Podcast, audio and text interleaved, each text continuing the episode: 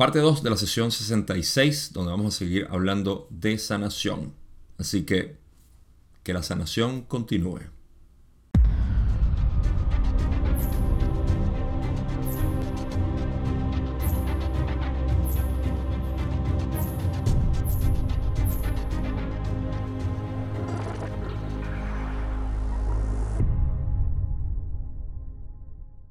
Para recapitular un poco lo que fue el video pasado, que hablamos bastante de sanación, la última pregunta que cubrí fue la pregunta 10, donde Ra enfatiza algo muy importante que va a ser relevante para nosotros poder entender bien lo que significa la sanación a un nivel interno, a un nivel real.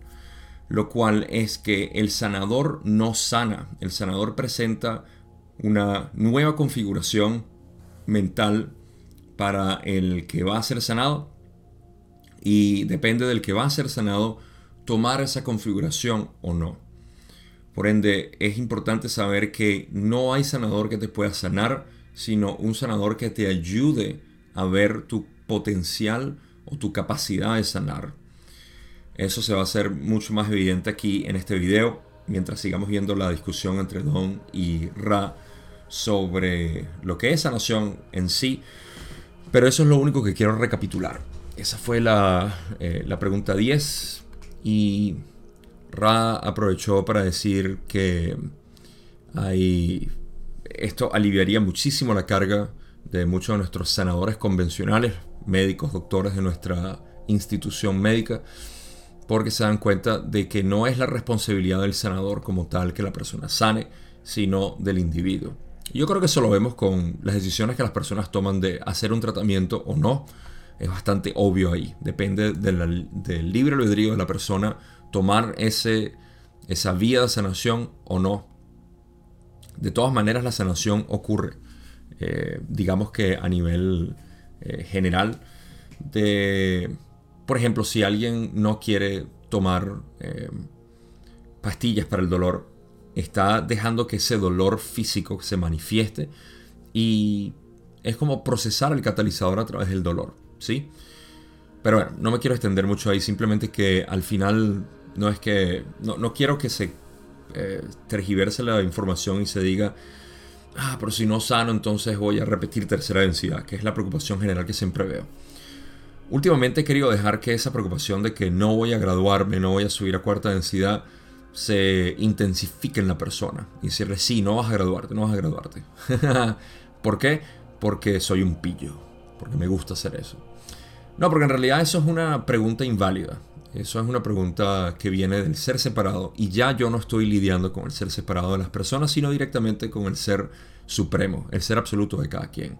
No puedo evitar ver a las personas por el ser subyacente que está ahí. Por ende, todas esas preguntas vienen de, un ser ilusorio. No existen como tal. Así que con eso puedo pasar a la primera pregunta que tengo aquí, que es la pregunta 11, donde Don dice, entonces en la búsqueda de sanación, un complejo mente-cuerpo-espíritu estaría buscando, en algunos casos, una fuente de energía luminosa, reunida y concentrada. Esta fuente podría ser otro complejo mente-cuerpo-espíritu lo suficientemente cristalizado para llevar a cabo este propósito o la forma de la pirámide, o posiblemente alguna otra cosa. ¿Es esto correcto? Rale dice, estas son algunas de las formas en las que una entidad puede buscar sanación. Sí. Sí, queriendo decir que está en lo correcto. Y aquí podemos ver en contexto bastante bien lo que decía, de que no es el sanador quien sana, sino el ser como tal, que se sana a sí mismo. Cuando hablamos de medios exteriores para nosotros sanarnos, como eh, Don dice, está el complejo mente, cuerpo, espíritu, espejo, sanador, que voy a hablar un poco más de eso en las próximas preguntas. Está la forma piramidal, por ejemplo, que ayuda, por supuesto, en esto, pudiera ayudar en, la configuración antigua.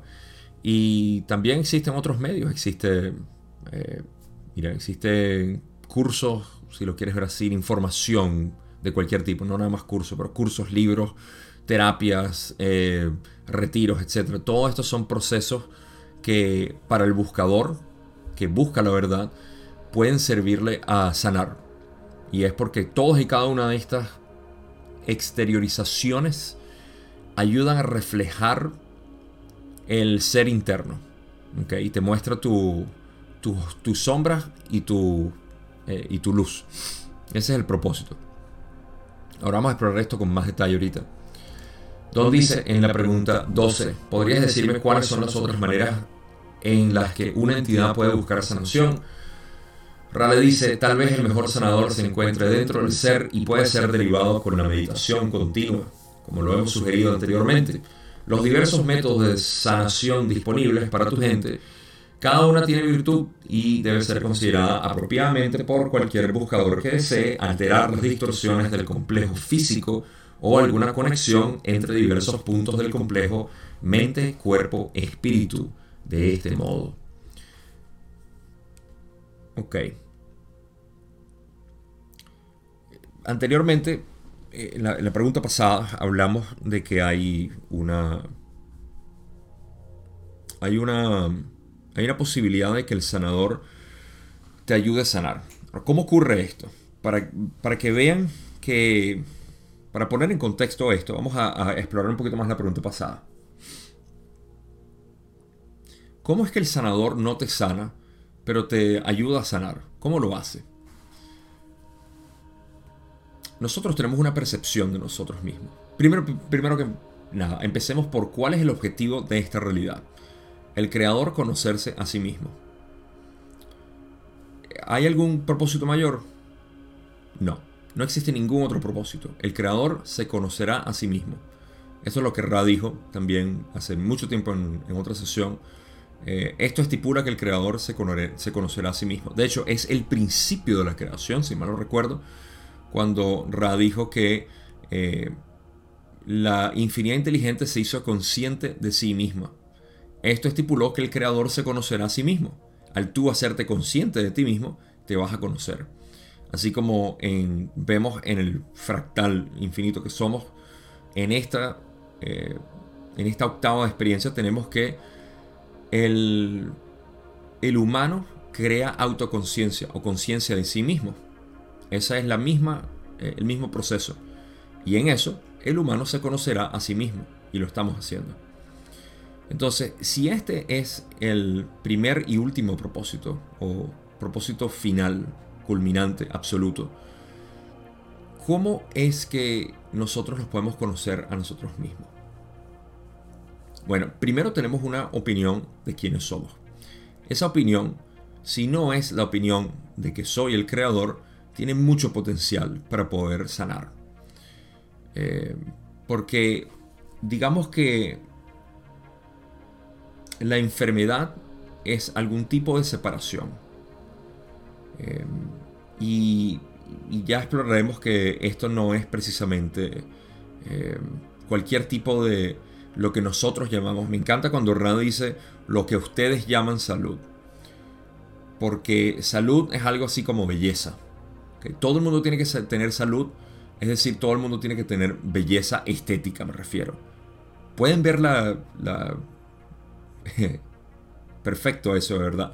Nótenlo ¿Cómo es que todos podemos ser estéticamente bellos? ¿Cuál sería el contraste? Para nosotros ser estéticamente bellos tiene que haber alguien feo. ¿Sí o no?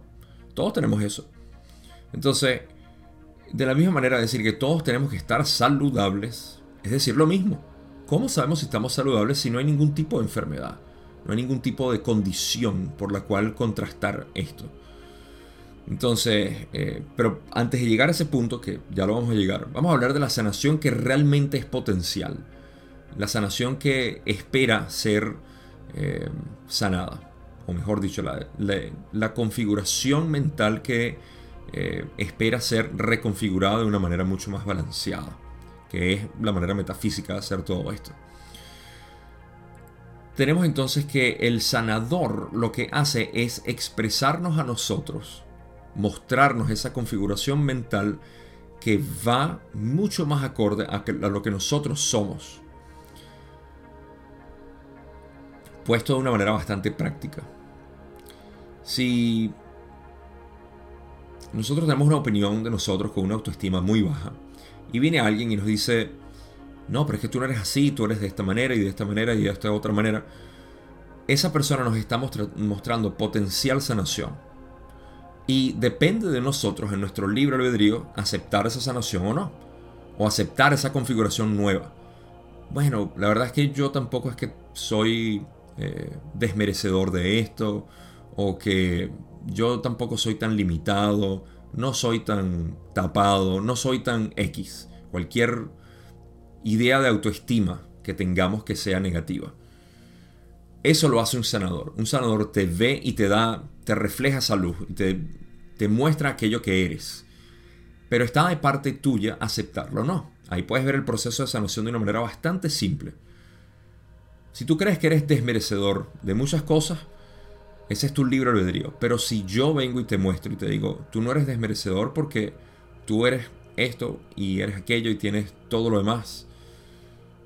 De esa manera tú puedes ver y sentir, tu corazón lo siente. Por eso es que cuando alguien te habla de una manera directa y ve esas cualidades hermosas tuyas, perfectas, que son apreciables, causan una reacción emocional fuerte en uno y uno siente hasta ganas de llorar o llora escuchando a las personas decir de todas estas cosas fantásticas de ti ¿Por qué? Porque lo estás reconociendo, estás viendo que esa es una configuración mental mucho más adecuada y apropiada, real de ti misma. Y entonces cuando lo haces de esa manera, sanas. Cuando lo rechazas dices, sí, todo eso que tú dices está bien y suena muy bonito, pero yo no me creo eso de mí. Yo todavía sigo siendo este pobre yo. Entonces decides tú misma, con tu libre albedrío, continuar en esa configuración. Entonces, el sanador lo que hace es ofrecer una oportunidad de que el otro se vea de una mejor manera. Esto es una manera bastante simple de poder eh, mostrar, ejemplificar lo que es la sanación, pero pueden ver cómo hay muchas otras maneras de poder elevar esto a lo que es una configuración mucho más eh, real de lo que es el ser en vista del creador, que es la conciencia pura de la cual yo hablo y la cual enseña. Esa, esa es la configuración más grande que tú puedas tener. Tu vista desde el punto de vista del creador. Ahora, eh, Ra dice que el, el mejor sanador se encuentra dentro del ser y puede ser derivado con la meditación continua. Ahora, ¿por qué? Porque dentro del ser está el ser absoluto esto es una concesión del lenguaje que decimos dentro del ser hay algo. Dentro del ser no hay nada. Dentro del ser absoluto no hay nada. Porque primero no hay dentro ni afuera de este ser absoluto. Entonces, desde el ser absoluto es que la sanación se puede encontrar, diría yo. Pero de nuevo, no estoy criticando a Ra en lo absoluto, simplemente estoy diciendo que puedo, eh, en mi lenguaje de hablar del ser absoluto, puedo configurarlo de una manera que, se entienda mejor para los que me siguen en esta, en esta línea de pensamiento en cuanto a lo que es el ser absoluto. Entonces, la meditación por eso es que lleva a tener una mejor eh, percepción de nosotros mismos, por ende ofrece sanación, tiene una configuración mucho más real la percepción que tenemos de nosotros mismos en meditación. Por eso es que está ahí el mayor potencial los diversos métodos de sanación disponibles para tu gente. Cada uno tiene su virtud eh, apropiada para cada buscador, por supuesto, que desea alterar las distorsiones del complejo físico o alguna conexión de entre estos diversos puntos que están entre los complejos mente, cuerpo y espíritu. Cada una de, de nuestras llamadas sanaciones o terapias o cualquier tipo de proceso holístico de reconfiguración energética ofrece este tipo de sanación. Cada una tiene su mérito y su virtud eh, porque buscan conectar la aparente desconexión que existe entre los complejos mente-cuerpo principalmente, eh, mente-espíritu y muy, muy, muy poco lo que es cuerpo-espíritu. Pero, pero eso es lo que quiere decir Raki. O sea, cada una de las situaciones que nosotros tenemos, posibilidades de sanación, métodos, vías, caminos para la sanación tienen su mérito y tienen que ver con la reconfiguración de, estas, eh, de estos complejos, mente, cuerpo y espíritu. Pregunta 13. donde dice, he observado diversas actividades conocidas como cirugías psíquicas en el área de las Islas Filipinas. Fue mi suposición que estos sanadores estaban proporcionando lo que yo llamaría una ayuda a la formación o un medio de crear una reconfiguración de la mente del paciente para ser sanado, ya que el paciente relativamente ingenuo observa la acción del sanador al ver materializada la sangre, etc. Luego reconfigura las raíces de la mente para creer que en ese momento la sanación está hecha y por lo tanto se sana a sí mismo. El análisis que hice es correcto. Ra dice, eso es correcto. Podemos hablar un poco más sobre este tipo de oportunidad. Hay ocasiones en las que el mal que se quiere modificar no tiene interés emocional, mental o espiritual para la entidad y es simplemente algo que ha ocurrido. Tal vez por casualidad, como un arreglo genético. En estos casos, lo que está aparentemente desmaterializado se quedará desmaterializado y podrá ser observado como tal por cualquier observador. Voy a hacer una pausa aquí porque hay mucho más que decir dentro de lo que responderá, pero vamos a hablar sobre lo que significa la pregunta de Don. ¿Qué son estas cirugías psíquicas de las Filipinas?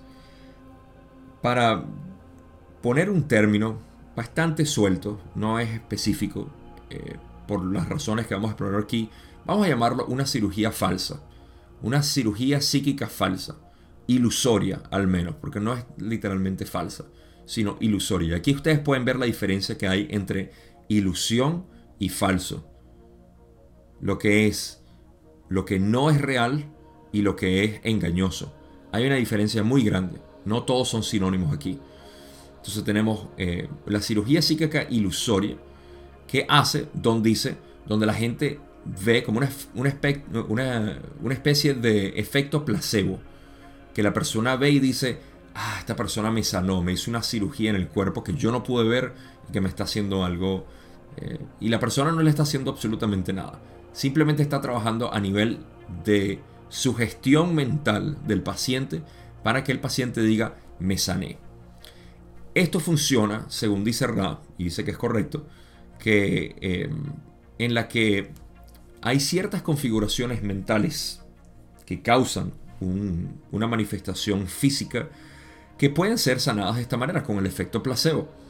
Literalmente es el mismo efecto que estamos viendo con de donde viene la, palabra placebo, de este tipo de, de, investigaciones que se hicieron con, con pastillas, cápsulas que eran de azúcar o de cualquier otro ingrediente. Y las personas las tomaban pensando que estaban tomando una medicina real y se sanaban. Eh, porque la mente siente que esto me va a hacer bien. Y naturalmente se sana. Esto es lo que Ra está diciendo que ocurre aquí. Eh, cuando la configuración mental es tal que no tiene que ver, o mejor dicho, cuando la configuración física es tal que no tiene ninguna conexión con lo emocional, mental o espiritual, entonces esa configuración energética del, del físico puede cambiar simplemente con una especie de cirugía placebo, por así decir. ¿Por qué? Porque no tiene una raíz emocional, mental o espiritual, que quiere decir que no hay algo que la esté generando de por sí, sino un chance genético, como dice Ra. Es un arreglo genético aleatorio. Y tiene todo el sentido del mundo. En estos casos, lo que está aparentemente desmaterializado se quedará desmaterializado y podrá ser observado como tal por cualquier observador. En pocas palabras, si tenías algún crecimiento, algo en tu cuerpo o, o una enfermedad como tal, se desaparece y simplemente no regresa más porque es algo genético. No era algo que tú estabas causando mental y emocionalmente. Por el otro lado, Ra dice, es probable que el mal que tiene una carga emocional, mental o espiritual no permanezca desmaterializado en el sentido de mostrar el referente objetivo a un observador. Sin embargo, si el buscador ha aprovechado la oportunidad, la aparente mala condición del complejo físico, estará en desacuerdo con la salud real como ustedes llaman a esta distorsión del buscador, y la falta de experimentar las distorsiones que el objetivo referente sugeriría todavía dominará. Esto es si existe entonces, por lo que puedo entender, y en inglés no lo puedo entender muy bien, pero creo que leyéndolo en español se me hace más fácil ahora. es probable que el mal que tiene una carga emocional, mental o espiritual no permanezca desmaterializado en el sentido de mostrar el referente objetivo a un observador. Sin embargo, si el buscador ha aprovechado la oportunidad la aparente mala condición del complejo físico, estará en desacuerdo con la salud real, como ustedes llaman esta distorsión del buscador, y la falta de experimentar las distorsiones que el objetivo referente sugeriría todavía dominará. Me parece que esto tiene que ver con que eh, si el mal tiene una carga emocional, mental o espiritual, no va a permanecer desmaterializado en el sentido de que no se de que va a mostrar todavía un, una cualidad objetiva a quien lo observe, ya sea el individuo que acarrea con esta enfermedad o un doctor o alguien, simplemente que pueda notar que todavía existe ahí físicamente. Sin embargo, si el buscador ha aprovechado, en pocas palabras, si todavía tienes una carga emocional ahí, puede permanecer eh, materializado lo que sea que tenga. Pero si el buscador ha aprovechado la oportunidad, la aparente mala condición del complejo físico, eh, estará en desacuerdo con la salud real, como ustedes llaman a esta distorsión. ¿Saben qué? Lo voy a leer en inglés porque esta parte dice...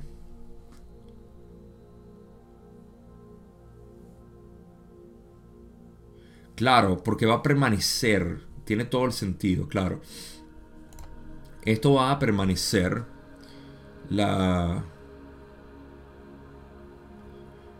Ok, la, condición física va a permanecer, sin embargo, la, eh, la asociación mental que se tenía es lo que va a desaparecer, a pesar de que se pueda eh, seguir viendo. Este, tengo que decir que tanto en inglés como en español es difícil de poder interpretar esto porque estamos hablando de, ah, de una manifestación, una configuración entre lo que es la percepción mental hacia lo físico, desde la sensación física como tal y la, la, la, relación que tengamos mentalmente con lo que sentimos físicamente. O sea, es, eh, es un poco complejo en ese sentido, pero en esencia es el cómo nosotros lo percibimos, si es algo indeseado o no deseado, o, o deseado. Y eso lo voy a explorar incluso más profundidad ahorita. Vamos a pasar a la otra parte donde Ra de hecho da un ejemplo y dice, por ejemplo, en este instrumento la remoción de tres pequeños quistes en la remoción era la remoción de material que no tenía interés para la entidad. Por lo tanto, estos crecimientos quedaron desmaterializados después de la llamada experiencia de cirugía psíquica. Esto es referente al primer ejemplo y va perfecto. Eh, fue una condición que Carla tuvo con quistes, se lo quitaron y permaneció así, no crecieron más, básicamente. Permaneció así porque no era una malformación genética, como vimos en la primera parte. Ahora, Ra dice, en otra cirugía psíquica, a los riñones del instrumento le fue ofrecida cuidadosamente una nueva configuración de eseidad, la cual la entidad aceptó. De cualquier forma, esa porción particular del complejo mente-cuerpo-espíritu llevaba una gran carga emocional, mental y espiritual debido a que este funcionamiento distorsionado era la causa de una gran enfermedad, en una cierta configuración de eventos que culminó en la decisión consciente de esta entidad de estar al servicio. Todavía se explora más esto, pero quiero hacer una pausa aquí para decir que... Eh, el primer ejemplo que vimos es como, como dijo Ra con la malformación genética, que Puede que ocurra, se quita, se elimina y no vuelve más. Sin embargo, aquí yo tuve una pequeña... Eh, un pequeño dilema en interpretación de lo que quiere decir Ra aquí. Porque, ¿cuál es esta cirugía psíquica? Es la pregunta que yo tengo. Estamos hablando ahora del otro ejemplo que Ra dio, que fue un poco más complejo y aquí se va a entender un poco más. Es pero ve, tengo que acomplejarlo un poco más por lo siguiente. Vamos a hacer un paréntesis y luego atacamos la respuesta como tal. El paréntesis es que yo honestamente no sé a qué se refiere aquí. Si la cirugía psíquica es... Esta cirugía psíquica de los riñones fue la que hizo con Pachita, ya cuando era una adulta. Eh, porque Pachita le hizo una configuración renal distinta en tiempo-espacio o si fue la de los 13 años, cuando Carla tuvo ese fallo renal. Y, en ese fallo pasó algo que se menciona aquí. Entonces, tiendo a pensar que esta cirugía psíquica fue la de los 13 años.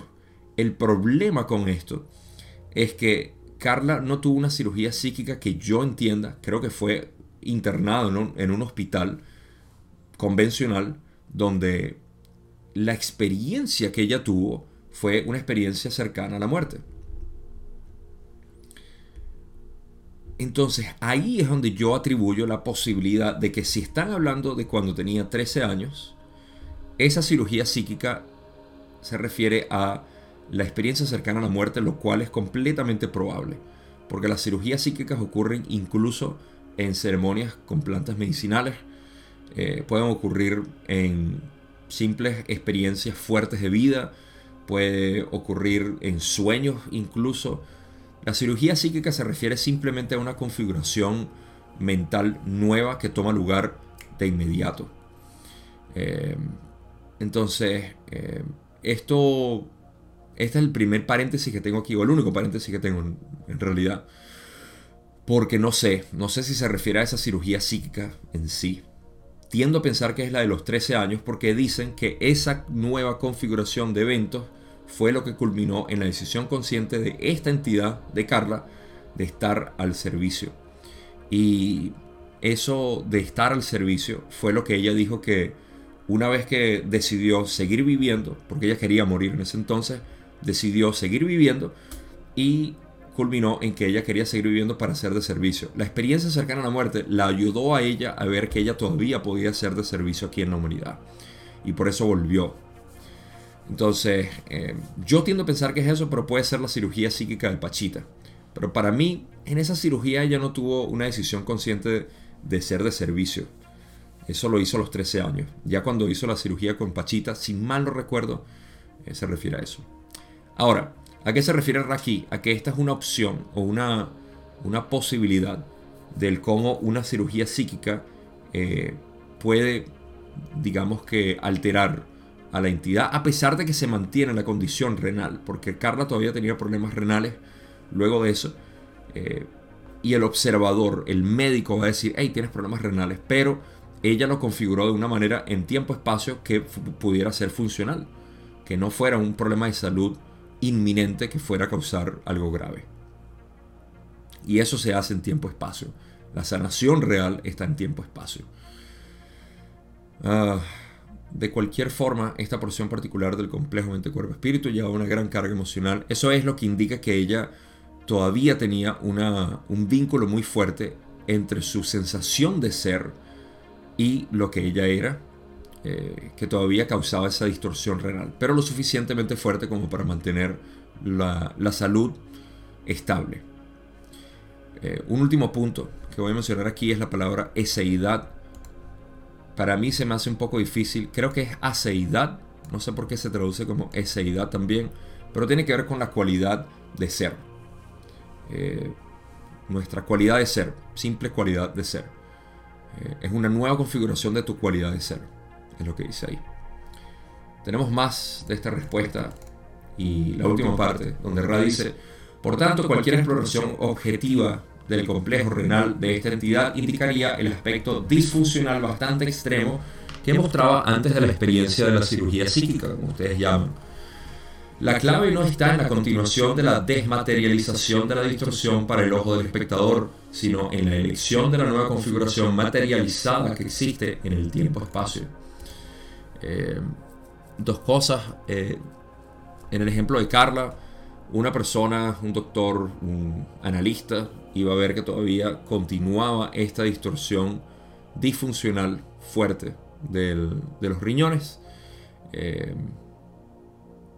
que, mostraba incluso antes de la experiencia de la cirugía psíquica. Y yo supongo que esto aplica incluso a la reconfiguración que le hizo Pachita. Una vez más, yo estoy casi seguro que estamos hablando de dos eventos completamente distintos. Estoy casi seguro. Así que por eso tengo que escoger uno de los dos. Y escojo el de 13 años yo. Pero puede que sea el de Pachita. En cualquier caso, lo que ocurre es que ah, en cualquiera de los dos casos, una cirugía psíquica tuvo lugar y esa cirugía psíquica lo que hizo fue reconfigurar la, eh, la configuración de tiempo-espacio del complejo mente-cuerpo-espíritu que era Carla en este caso. Ra enfatiza que la clave no está en la continuación de la desmaterialización del cuerpo físico, básicamente, esos elementos del cuerpo físico que queremos sanar, porque nosotros tenemos una visión arbitraria de lo que debe ser sanado, sino en la elección de una nueva configuración materializada que existe en el tiempo-espacio. Porque nuestra proyección de cuerpo aquí, físico, la proyección de este complejo mente-cuerpo-espíritu de tercera densidad, es simplemente una especie de... Es eso, es una proyección de nuestro cuerpo real en tiempo-espacio, que existe y se reconfigura a cada rato dependiendo de nuestro balance, sanación, eh, equilibrios o eh, cualquier tipo de trabajo que hagamos en lo, en lo que es eh, esta dinámica dentro de los centros energéticos. pocas palabras, todo lo que nosotros hacemos con este traje tiene efecto en nuestro verdadero cuerpo. Así de simple.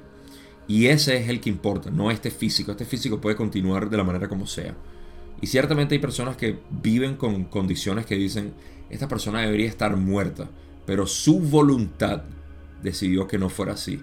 Pasa cada rato cuando los médicos dicen, nada, por lo que vemos, este va a quedar en coma, no va a poder caminar si es que sale el coma, y si camina va a tener que ser con bastón, y de repente la persona sale del coma, empieza a caminar sin problema, ah, no va a poder hablar, la persona habla perfecto, todo depende de la voluntad del individuo, y esa voluntad viene de tiempo-espacio, del ser superior en realidad, no de la visión arbitraria que tenemos aquí.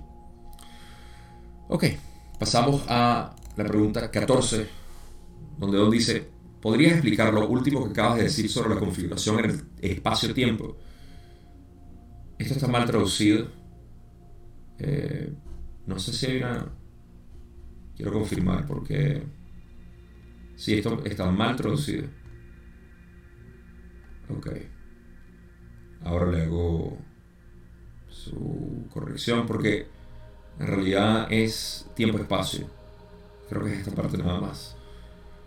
Ok, voy a poner aquí 6614. Hay que hacer una corrección. Releo, ¿podrías explicar lo último que acabas de decir sobre la configuración en el tiempo-espacio? Ok. Radice, la sanación se hace en la porción de tiempo-espacio del complejo mente-cuerpo-espíritu. Es adoptando por la forma pensamiento o cuerpo etérico. Voy a releer. La sanación se hace en la porción de tiempo-espacio del complejo mente-cuerpo-espíritu. Es adoptando por la forma pensamiento o cuerpo etérico o es adoptado por la Sí, esa es la palabra. Es adoptado por la forma pensamiento o cuerpo etérico y después es entregada a la ilusión física del espacio-tiempo para ser usada en el rayo amarillo activado del complejo mente-cuerpo-espíritu en cuestión. Es la adopción de la configuración que llaman salud por parte del cuerpo etérico en el tiempo-espacio lo que es la clave para lo que llaman salud, no cualquier evento que suele suceder en el espacio-tiempo. Hay mucho más que decir aquí con esta respuesta, pero para poner contexto, Don pregunta eh, que explique un poco más esta configuración de tiempo-espacio. La sanación siempre viene desde la raíz.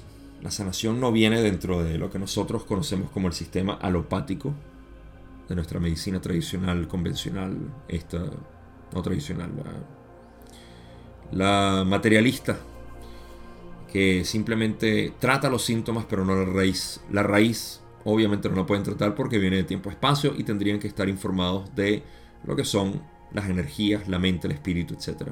Y ellos... Mm, mm, en un hospital nunca te hablan de mente y espíritu. es solamente el cuerpo físico, las células, toda esta, esta ciencia orgullosa que tenemos sobre el físico. Entonces la sanación se hace en la porción de tiempo-espacio en tu cuerpo real, etérico, energético, eh, del complejo mente-cuerpo-espíritu. O sea, tu complejo mente-cuerpo-espíritu en tiempo-espacio es el que hace la sanación es adoptado por la forma pensamiento o cuerpo eh, etérico. Esta es, otra ah, esta es otra corrección. Déjeme asegurarme para poder hablar con propiedad. Sí, no es forma pensamiento. Esto es creador de formas. Ok. ¿Saben qué? Estamos en familia, ¿verdad? Así que puedo agarrar esto Creador de formas. Y espacio-tiempo. Tiempo, espacio. Correcciones. Son importantísimas porque, ven, no, no es adoptado por la forma pensamiento, es adoptado por el creador de formas. El creador de formas es el ser superior, el rayo índigo, Atman. Disculpen, disculpen por las malas traducciones. es un trabajo... Tengo que admitir que es tedioso y es fuerte y, y yo la verdad es que no he hecho mi tarea. Pero aquí es adoptado por la... Eh, el, ok, la secuencia es la siguiente. La sanación se hace en el tiempo-espacio, en el cuerpo energético. Esto es adoptado por lo que es el rayo índigo, vamos a llamarlo así, el ser superior o cuerpo etérico. Eh, sí, ni siquiera es cuerpo etérico, pero está bien. Eh, y después es entregado a la ilusión física. ¿Por qué? Porque el rayo índigo, cuando uno muere, vamos a poner esto en contexto también con un poquito de, de conocimiento de la muerte. Cuando uno muere, uno va directo a, a, lo que es el formador de cuerpo. Es como que vas otra vez a la fábrica. Vas de una a la fábrica a decir, ok, aquí voy a sanar, voy a entender a plenitud todo lo que necesito entender y luego paso a la reconfiguración de mi cuerpo amarillo activado en tercera densidad en el complejo mente-cuerpo-espíritu. Entonces cuando uno muere pasa al rayo índigo y al cuerpo etérico. Y de ahí se hace la configuración. Por eso es que el rayo índigo es conocido como el creador de formas. Porque el rayo índigo es el que crea todos los cuerpos de las diferentes densidades. Dependiendo de la configuración que tengamos en, el cuerpo, en el complejo mente-cuerpo-espíritu. Entonces, la sanación pasa primero por el tiempo-espacio, que va al rayo índigo, y después se entrega a la ilusión física del espacio-tiempo para ser usada en el rayo amarillo activado, ese es el cuerpo físico humano, del complejo mente-cuerpo-espíritu en cuestión. Es la adopción de la configuración que llaman salud, ¿okay? la adopción de esa configuración que decimos, ah, esto es más real, este sí soy yo, ¿okay? por parte del cuerpo etérico, que en este caso es el rayo índico, en el tiempo-espacio, lo que es la clave para lo que llaman salud. No cualquier evento que suele suceder en el espacio-tiempo. Entonces, no es lo que te hacen en el hospital, lo que te sana, es lo que haces en el tiempo-espacio cuando entregas y adoptas esta nueva configuración y dices, sí quiero vivir, quiero continuar, me merezco esta sanación, veo la voluntad en mí para hacerlo, etc. Se hace este, este trabajo a nivel mental y espiritual y luego el rayo índigo lo entrega al cuerpo físico. Aquí está la clave de todos los milagros. Que la gente dice, ¡Ah! se sanó. Sí, se sanó. Se sanó solo, solito. No requería nadie. Incluso los que ayudan y sanan con las manos y hacen todo esto, están entregando esa configuración. Están siendo un canal de energía inteligente para el que se está sanando. Entonces el que está sanando dice, me sanaste. Pero en realidad fue la, la persona como tal, el mismo individuo. Ra continúa y dice, en este proceso puedes observar el aspecto transdimensional de lo que llamas voluntad, ya que es la voluntad, la búsqueda, el deseo de la entidad, lo que causa que el cuerpo índigo use la nueva configuración y reforme al cuerpo que existe en el espacio-tiempo. Esto se hace en un instante y se puede decir que funciona sin importar el tiempo. Ahora sí entendemos esto mucho más porque podemos ver, como Ra nos sugiere, que este proceso eh, tiene un aspecto transdimensional, o sea, a través de las dimensiones de lo que llamamos la voluntad. Esta voluntad es la que busca, es la que desea sanar. Em, lo que hace que el cuerpo índigo diga, ah, si queremos sanar, ok. Nuestro libre albedrío en tercera densidad decide que sí queremos sanar. Por ende, me pongo a trabajar y ofrezco una nueva configuración para reformar a ese cuerpo físico de tercera densidad que existe en el espacio-tiempo. Y esto ocurre en un instante. Por eso es que los milagros pueden ocurrir, sí, en una sesión. ¿Se sanó de inmediato? Sí, se sanó de inmediato. Eh, porque no, no requieren Eh, se puede decir que funciona sin importar el tiempo, ni el espacio, ni tiempo ni espacio, porque estamos hablando de transformación en conciencia. Lo más rápido que existe, es más, ni siquiera es apropiado decir rápido, lo único instantáneo que existe en el universo es la conciencia. Lo que medimos en nuestra ilusión física es simplemente el juego de patrones vibratorios pertenecientes a esta densidad. Ahora, lo último que dice Ra es, debemos remarcar que en la sanación llevada a cabo en niños muy jóvenes, a menudo hay una sanación aparente por parte del sanador en la cual la entidad joven parece no tener participación. Esto no es verdad. El complejo mente-cuerpo-espíritu en el tiempo-espacio siempre es capaz de disponer de las distorsiones elegidas para la experiencia sin importar cuál es la edad aparente de la entidad. Así que un buen ejemplo aquí también para decir que los niños cuando se sanan, eh, en nuestra visión materialista decimos, ay, el niño no se sanó, lo sanaron otras personas. Porque nosotros tendemos a pensar que el niño no es una entidad completa porque no tiene el intelecto desarrollado. Niños muy jóvenes carecen del intelecto, por ende nosotros lo vemos como que están incompletos.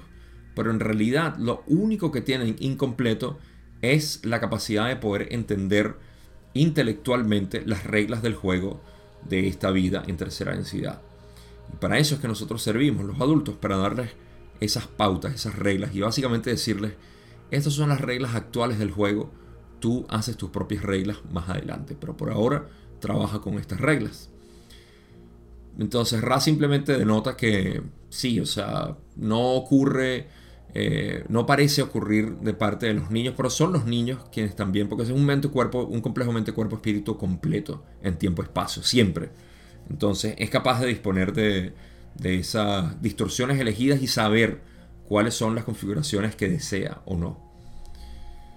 Ahora, eh, pasamos a la pregunta 15 donde dice, este deseo y voluntad que opera a través de la sección tiempo-espacio es una función exclusiva de la entidad que es sanada, o es también la función del sanador, el sanador cristalizado.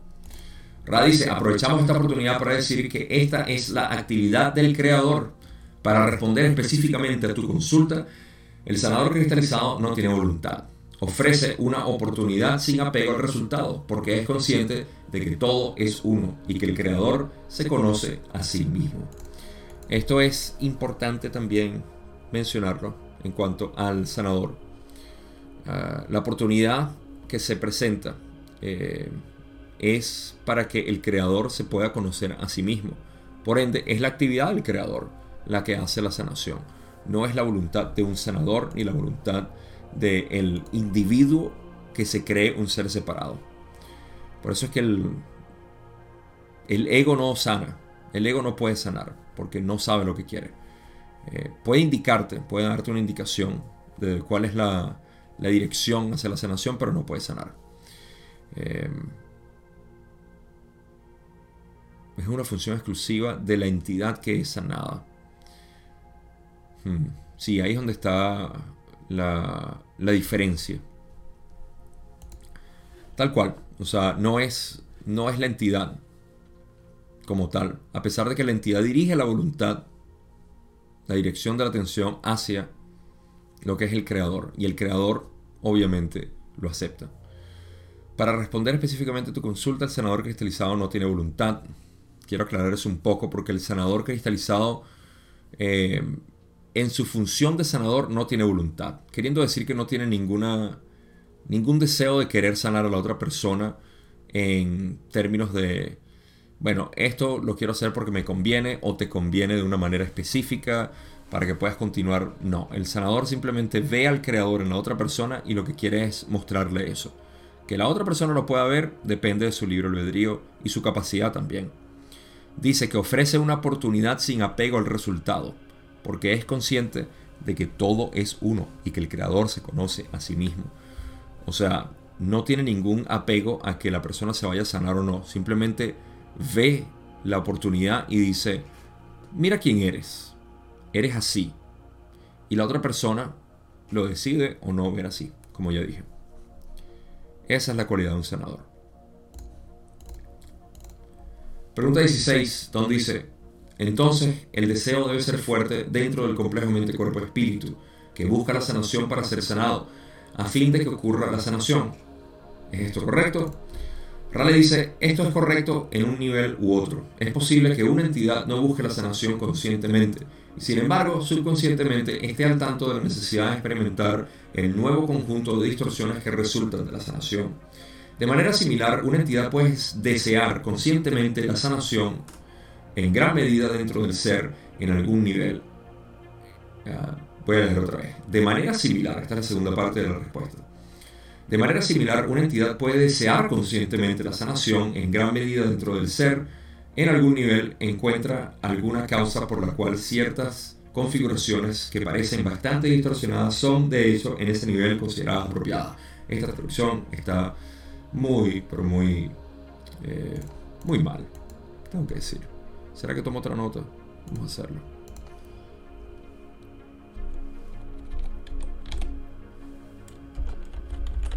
Ok. Primero, la primera parte de la, de la respuesta se, se entiende. Así que, primero, ¿qué fue lo que dijo Don? Me distraje ya. El deseo debe ser fuerte dentro del complejo mente cuerpo espíritu que busca la sanación para ser sanado, a fin de que ocurra la sanación. Ok. Ah, aquí es donde entramos al entendimiento de que hay cosas que debemos sanar y otras que no. Por ende, la dirección de nuestra voluntad está para ver si hay algo que se puede sanar y se hace, y también para ver si hay algo que no se puede sanar y se, se permite, se deja, se acepta. Dos diferencias o dos maneras diferentes de ver algo que nosotros podemos considerar que puede eh, requerir sanación. O que esté mal, que es una enfermedad, que sea algo. Entonces dice que, que sí, que es correcto de una u otra manera en el hecho de que nosotros dirigimos nuestra atención. Sí, tenemos que dirigir siempre nuestra atención a eso. A lo que sea que estamos observando para ver cuál es la enseñanza que trae. Porque al final no se trata de mantener el cuerpo físico sano, porque eso es lo que nos eleva espiritualmente. Es mantener el cuerpo físico sano porque es un resultado de nosotros aprender las lecciones de esta densidad y mantenerlo también enfermo en sus configuraciones que no debemos interferir porque son puestas por el, digamos que la inteligencia superior de nosotros mismos antes de la encarnación. Decisiones preencarnativas. Entonces en la primera parte dice que sí, es cierto, es posible que una entidad no busque la sanación conscientemente y sin embargo subconscientemente esté al tanto de la necesidad de experimentar el nuevo conjunto de distorsiones que resultan de la sanación. Queriendo decir que de repente la persona no lo busca, ¿ok? Pero subconscientemente, pero subconscientemente sí. Y dice, sí, yo eh, estoy atrayendo todas estas circunstancias porque aparentemente hay algo que debo sanar. Y entonces dirijo mi atención y mi voluntad a ver cuáles son esas oportunidades de elección para ser sanada. Ese es un buscador consciente, que subconscientemente atrae las situaciones en su vida que dice, yo no pedí esto, ni sentí que necesitaba sanar esto, pero si me está viniendo, vamos a, meterle el pecho, pues, como decimos. Ahora, por otro lado, dice Ra de manera similar, una entidad puede desear conscientemente la sanación en gran medida, pero dentro del ser en alguna parte de su ser, encuentra alguna causa por la cual ciertas configuraciones que parecen bastante distorsionadas son de hecho en ese nivel consideradas apropiadas. Ay no, mira, ahora que lo leo no necesita corrección.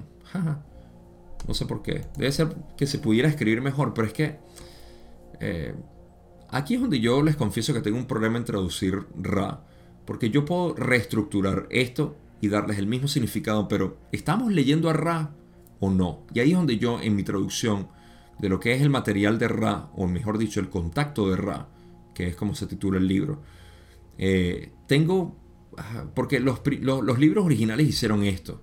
Las traducciones de los libros originales contraen para poder explicarlo bien, pero voy a explicar lo que quiso decir Ra aquí y si lo entendieron ustedes al principio, chévere, si no, lo voy a hacer para yo entenderlo también, porque ya lo entendí.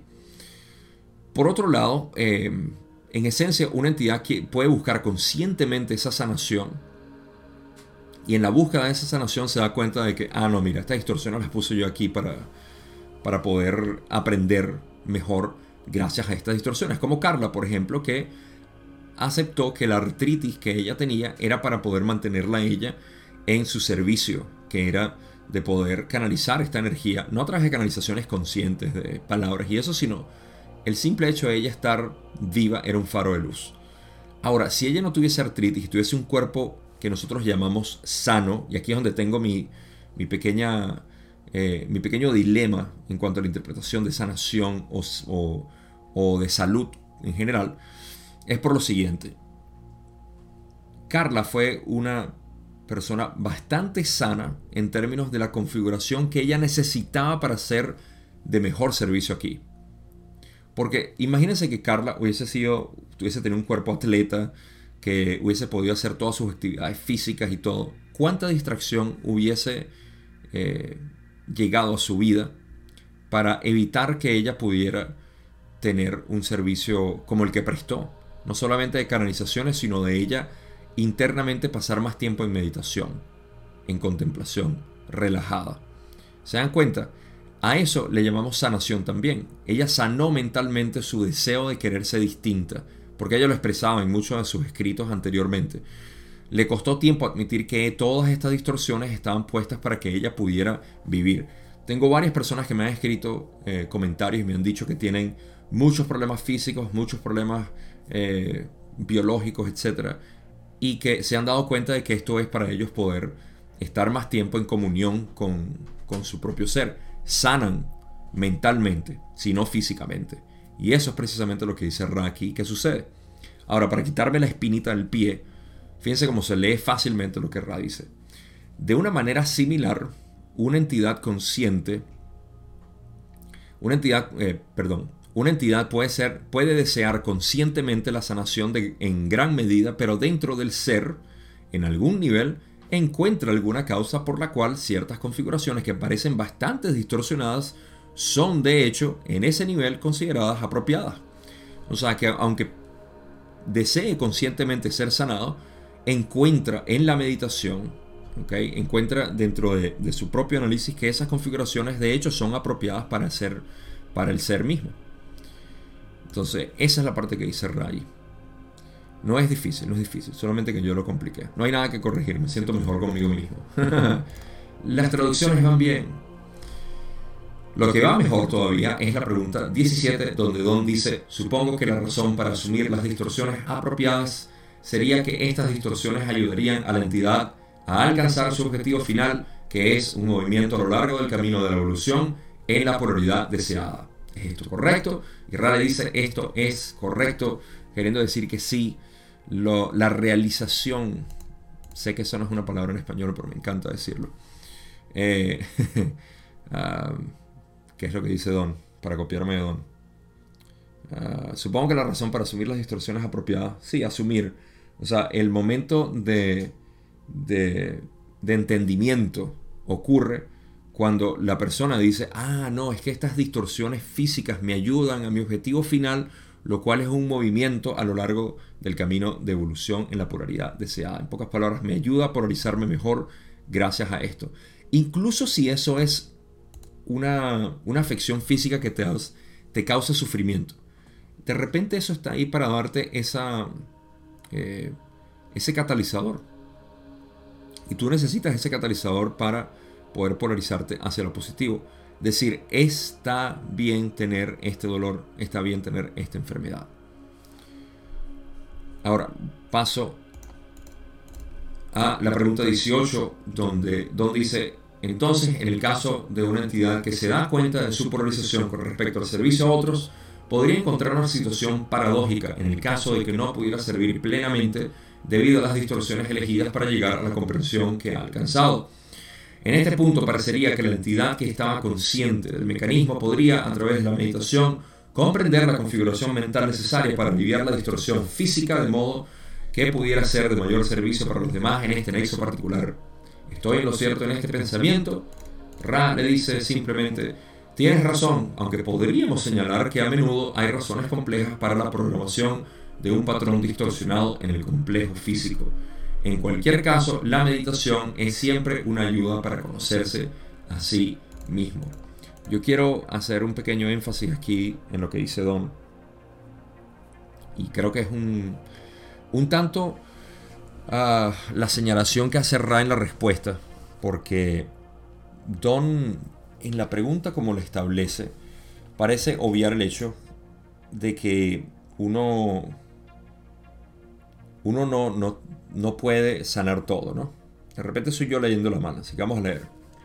En el caso de una entidad que se da cuenta de su polarización con respecto al servicio a otro, o sea, ok, quiero ser positivo, podría encontrar una situación paradójica en el caso de que no, no pudiera servir plenamente debido a las distorsiones elegidas para llegar a la comprensión que ha alcanzado. Pocas palabras, ah, mi configuración física de estar enfermo con tal cosa no me permite eh, servir plenamente. ¿Okay? Esa es la paradoja, como que me puse esta configuración física y debido a esta configuración física no puedo ser de servicio como quiero. En este punto parecería que la entidad que estaba consciente del mecanismo podría, a través de la meditación, comprender la configuración mental necesaria para aliviar la distorsión física, ahí donde yo digo que hay una corrección, perdón, eh, de modo que pudiera ser de mayor servicio para los demás en este nexo particular. Porque si bien sí, una persona pudiera tener una configuración física indeseada y la pudiera aliviar a través de la aceptación del proceso de sanación que estamos hablando, y eso lo ayude a continuar en su camino de servicio a otros por realidad positiva, eh, existe la posibilidad de que te encuentres con algo que no puedes sanar porque es una configuración preencarnativa para tu propio ser, para seguir siendo de servicio en esa, eh, con esa configuración. Y ahí es donde yo tengo mi, mi, diferencia de interpretación y es que eh, la sanación en este caso ocurre en que si yo, por ejemplo, yo tengo problemas en la espalda constante, dolor constante en la espalda. Eh, si yo dijera, ah, por este dolor en la espalda no puedo estar sentado aquí todo el día en la computadora y hacer todo y lo que sea. Si yo lo veo de esa manera, eh, entonces me estoy limitando y necesito, o sea, a pesar de que no, o además de que no puedo sanar mi dolor de espalda, tampoco puedo, eh, de alguna manera, sentirme bien conmigo mismo. Entonces, ¿qué queda? Aceptarlo y decir, esa configuración que tengo ahí de repente es preencarnativa, no le voy a prestar atención, voy a seguir simplemente viviendo con eso y ver a dónde me lleva. Y ahora sí sané, no a un nivel físico, sino mental, porque me acepto mentalmente y físicamente, por supuesto, pero dejo de tener esa fricción mental de, ay, ¿por qué tengo este, este problema en la espalda? ¿Por qué tengo este problema en la espalda? Eh, a mí me parece que es donde Ra dice que primero que tiene razón de que es posible eh, hacer esto y sanar para poder ser de mejor servicio. Eh, esto es completamente viable como ya hemos hablado. Aunque podríamos señalar que a menudo hay razones complejas para la programación de un patrón distorsionado en el complejo físico. Ahí es donde yo pienso que Ra nos dice que, que sí, o sea, hay, hay patrones complejos que no se deben entender porque es lo que dan en esencia. Y pudiera ser sanado de alguna manera. De repente sí, de repente no. Pero si está puesto ahí de una manera compleja para no ser entendido, ahí quizá tiene que quedarse ahí. Mi punto es no darle tanta vuelta a la sanación. Ah, ¿Cómo hago para seguir sanando esto? Simplemente pon tu voluntad en lo que quieras. Si en meditación te viene que dejas aceptarlo, lo aceptas. Si los catalizadores que te vienen empiezan a aliviar tu configuración corporal, pues chévere. Sin embargo, dice Ra que eh, aprovechan para decir que la meditación siempre es de gran ayuda para conocerse a sí mismo, lo cual es un gran énfasis también al final de conocerse a sí mismo. La meditación es siempre una ayuda para conocerse a sí mismo. ¿Por qué dicen eso? Estamos hablando de sanación, que tiene que ver con conocerse a sí mismo. Ya ustedes saben, la mejor manera de sanar es conocerse a sí mismo. Ahora, pregunta 19, donde dice, la posición vertical de la médula espinal es realmente útil a la hora de meditar. Radice es algo útil. Y solamente voy a hacer un pequeño, eh, pequeño hincapié en lo que significa tener la, columna vertical. Eh, la meditación de por sí no requiere de una posición específica no requiere de un enfoque específico, no requiere de una actividad o obviamente específica, ya sea sentarse, pararse, caminar, manejar, correr. La meditación no depende de eso, porque a lo que nos referimos nosotros con meditación en, en el lenguaje místico se refiere a la presencia, la observación, la, el reconocimiento de aquello que observa tu experiencia. Eso es todo. Esa es toda la meditación. Por ende, no depende de absolutamente nada porque está permeando toda tu realidad. Sin embargo, cuando hablamos de sentarnos formalmente a meditar, acostarse invita a que te quedes dormido. ¿Cuántas veces no les ha pasado? Déjenmelo en los comentarios. a mí me pasó en muchas ocasiones. Y de hecho, incluso sentado en el sofá, con una columna eh, vertical, me puedo quedar dormido porque hay un, hay un cojín suavecito a los lados así y me quedo dormido. O sea, me siento cómodo. Sentado en el piso, que es como normalmente yo medito a diario, me siento aquí en el piso eh, con un simple... Eh, un colchoncito que pongo para elevar un poco más la... para sentirme más cómodo en realidad.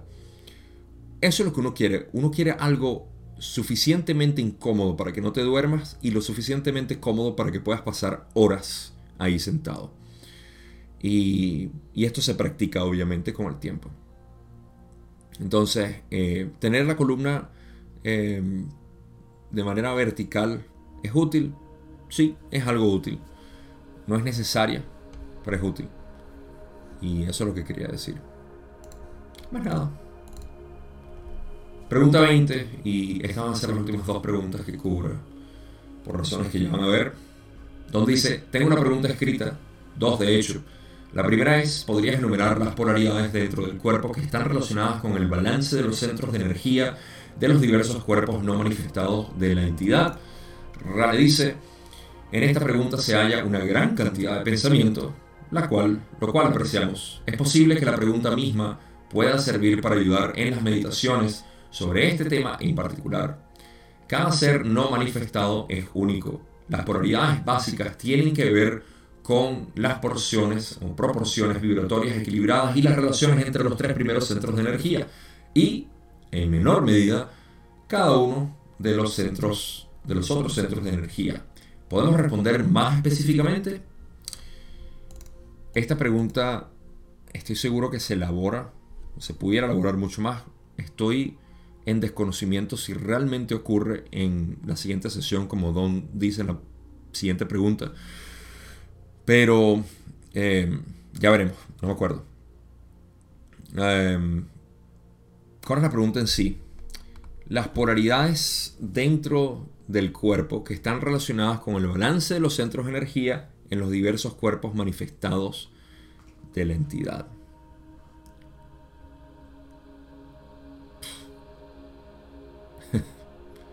¿Cómo hago para responder esto sin, sin mencionar tanto material necesario?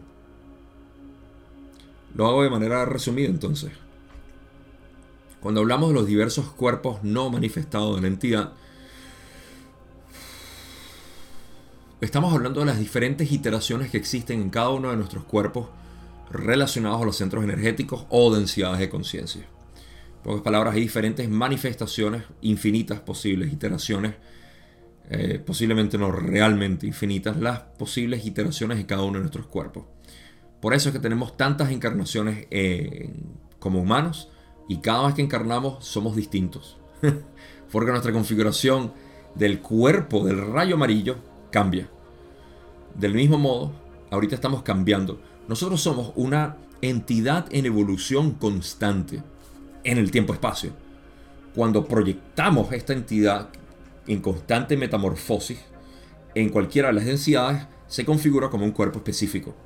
Por eso es que la evolución nos lleva a que eventualmente cuando el corazón se abra y podamos emanar esa luz, esa luz y podamos ser canales de esa luz, ahora decimos, ah, podemos subir a cuarta densidad y ahí tenemos un cuerpo.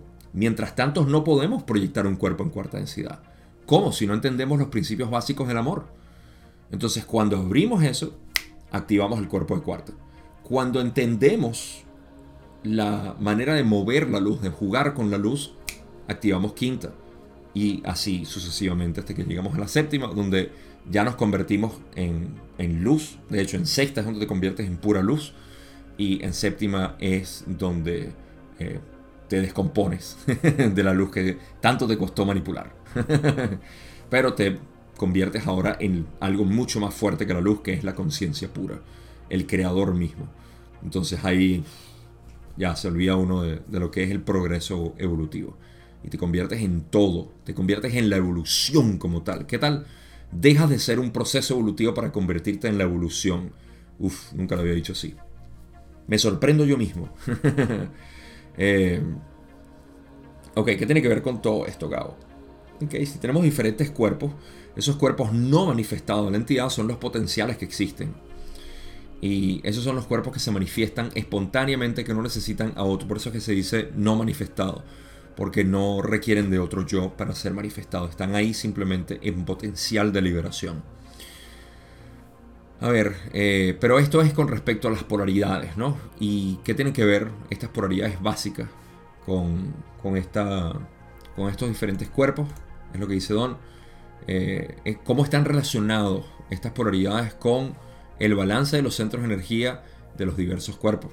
O sea, eh, es, todo un diagrama interesante con todos los centros energéticos funcionando en conjunto para generar una imagen de sí mismo pero al mismo tiempo teniendo diferentes cuerpos. Por eso que decimos tenemos el cuerpo astral, tenemos el cuerpo eh, etérico y el cuerpo así, que el mismo Ra dice, ah, todos esos cuerpos se presentan muy distintos en todas tus culturas, así que no hablemos de eso.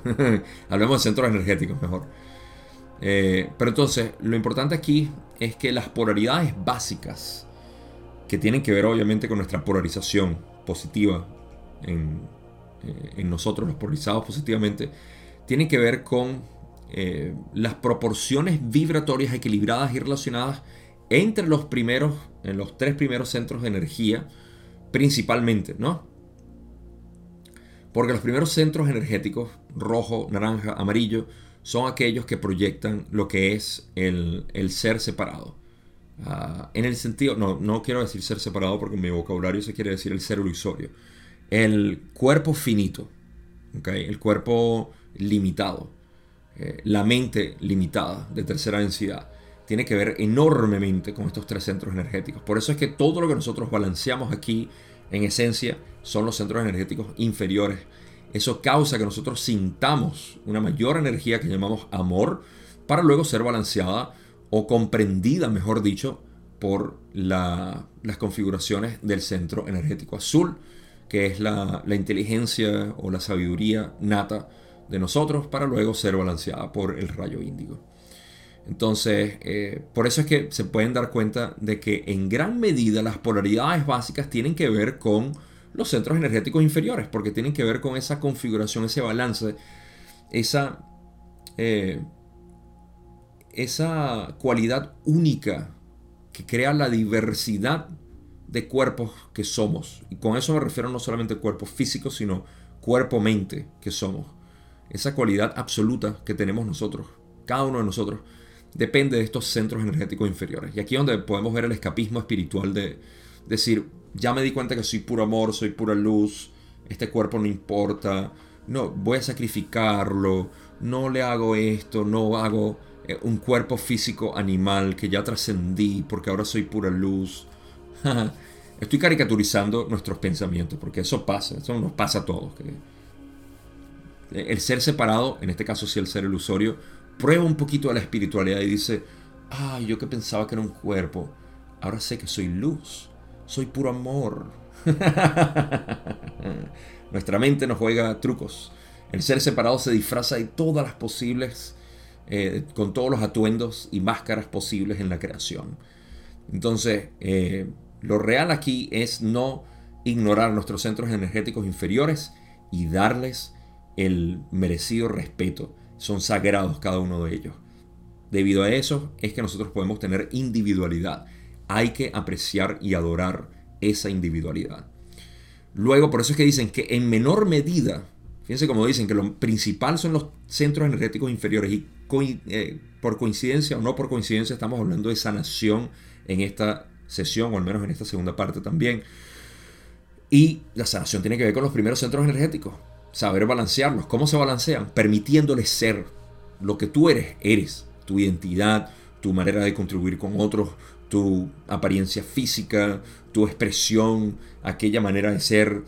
Todo eso se tiene que aceptar y decir, soy perfecto en esto. Porque no es que soy perfecto, esto es perfecto. Una flor en el bosque es, es, perfecta.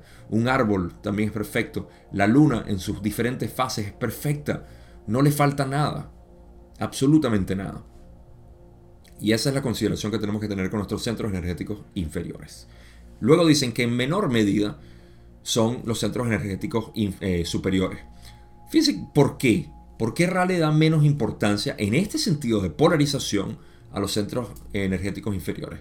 Bueno, primero porque para polarizarnos necesitamos únicamente los centros energéticos inferiores. El, el cuarto corazón no se necesita para polarizarse, en lo absoluto. Para eso tenemos el camino negativo. Pero ocurre naturalmente cuando hay un balance perfecto en los centros energéticos inferiores y decimos, ah, bueno, estoy en el camino positivo no porque lo elegí, simplemente porque es lo natural. y ese es el camino de la verdad. Entonces, eh, los centros energéticos inferiores son en gran medida lo más importante aquí.